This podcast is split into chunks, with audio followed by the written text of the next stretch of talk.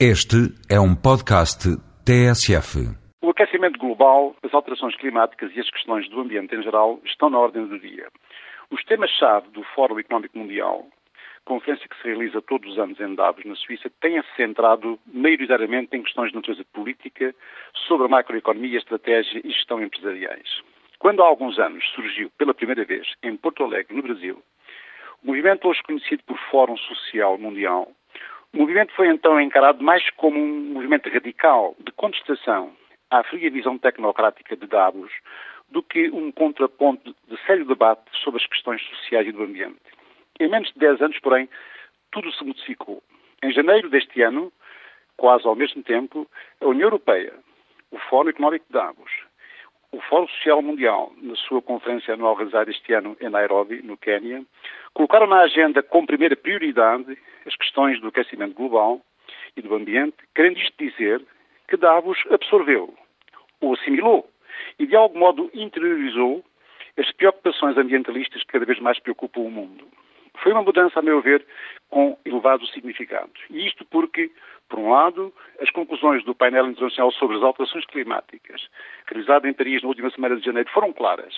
O planeta vai aquecer entre 1,8 a 4 graus até ao final do século e o nível dos mares subirá até 48 centímetros, fazendo multiplicar secas e vagas de calor.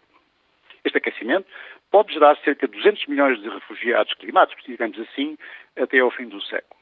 Mas, por outro lado, o Conselho Global de Energia Eólica, no seu relatório anual, agora publicado também, conclui que em 2006 o mercado eólico global cresceu 32%. Ou seja, este Conselho procura demonstrar que o crescimento da produção de energias alternativas e as medidas de controle de emissões de CO2 estão a responder de forma séria às angustiantes preocupações levantadas pelo painel sobre as alterações climáticas. Há dias, o Primeiro-Ministro definiu para Portugal um objetivo de incorporação mínima na área dos biocombustíveis de 10% até 2010, quase o dobro do objetivo atual.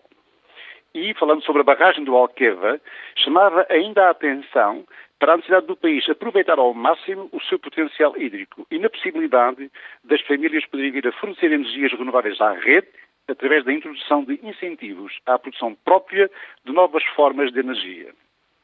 Diria assim que, conhecendo os progressos que se estão a verificar na tecnologia dos motores dos carros híbridos e na produção de veículos com motores de alimentação a hidrogênio, há sinais claros de que, felizmente, já soaram os sinais de alerta sobre este problema mundial.